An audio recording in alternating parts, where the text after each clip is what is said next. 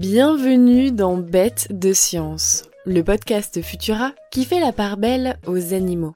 Je suis Marie et pour ce nouvel épisode, on va s'intéresser aux cités englouties que construisent les pieuvres. Un corps mou dépourvu de squelette, trois cœurs, huit bras, neuf cerveaux et le sang bleu. Non, non, non, ce n'est pas un extraterrestre. Dans la catégorie des animaux étranges, la pieuvre est sûrement digne de remporter la palme. Ce mollusque marin appartient à la famille des céphalopodes et profitons-en pour rappeler que pieuvre et poulpe, eh bien c'est pareil.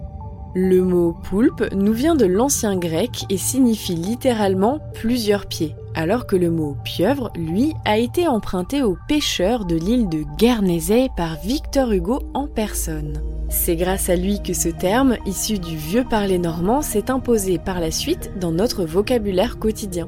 Cet animal a d'ailleurs nourri l'imaginaire de l'être humain au fil du temps, alimentant le mythe du kraken ou encore des pieuvres monstrueuses. Mais revenons-en aux curieuses caractéristiques de la pieuvre. En 2015, des chercheurs ont séquencé le génome de l'une des 700 espèces de céphalopodes qui existent dans le monde. Résultat 33 000 gènes identifiés. C'est plus que ceux contenus dans l'ADN humain. Et côté neurones, il semblerait que la pieuvre n'en compte pas moins de 500 millions. Le double de la souris et autant qu'un chien.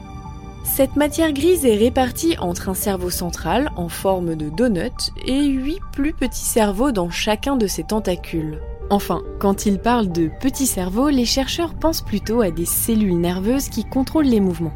De quoi permettre à chaque bras de la pieuvre d'agir de manière autonome, tout en restant étroitement connecté. Et c'est sans compter ses capacités extraordinaires de camouflage, chasseuse hors pair, bref, la pieuvre étonne et fascine. Malheureusement, la vie de cette créature étonnante n'est pas de tout repos. Son habitat est menacé par le réchauffement climatique et qui plus est, la pieuvre est pêchée en masse pour satisfaire les gourmands au point où l'on s'inquiète aujourd'hui pour son avenir. Certains ont proposé de l'élever au lieu de la chasser à l'état sauvage, mais la question soulève un véritable débat.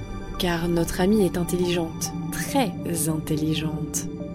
Qu'elle vive au large ou dans un aquarium, la pieuvre démontre des capacités de mémorisation, d'apprentissage, d'orientation et d'adaptation hors du commun pour un mollusque. Sans compter son corps mou, lui permettant de se faufiler dans des trous de la taille d'une pièce de 2 euros.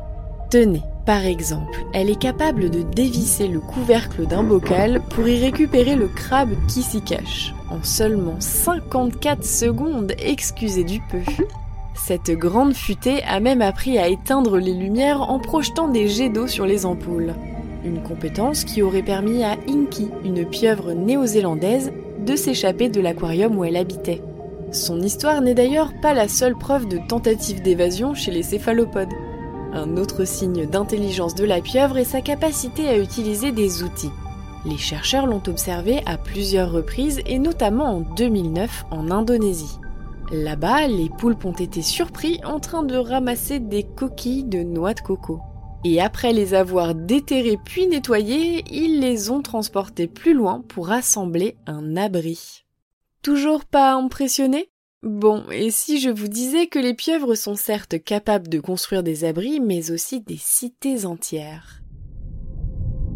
Au large des côtes australiennes, les scientifiques ont en effet découvert deux structures qui ressemblent à des villes de pieuvres, Octopolis et Octlantis. Construits par des membres de l'espèce Octopus tetricus, ces repères d'une quinzaine d'habitants chacun sont érigés à partir de toutes sortes de coquillages, souvent les restes de proies dévorées par les poulpes gloutons. Et sur place, les créatures ont développé un système de communication et d'interaction sociale complexe, plus complexe que ce à quoi les chercheurs s'étaient attendus. Ils se saluent, protègent leurs partenaires, discutent et chassent les intrus un véritable petit New York sous-marin. Et aussi la preuve que, comme beaucoup d'animaux, ces créatures méritent notre respect, même si ça veut dire de ne pas manger de poulpe frit cet été. Alors, si bête, la pieuvre.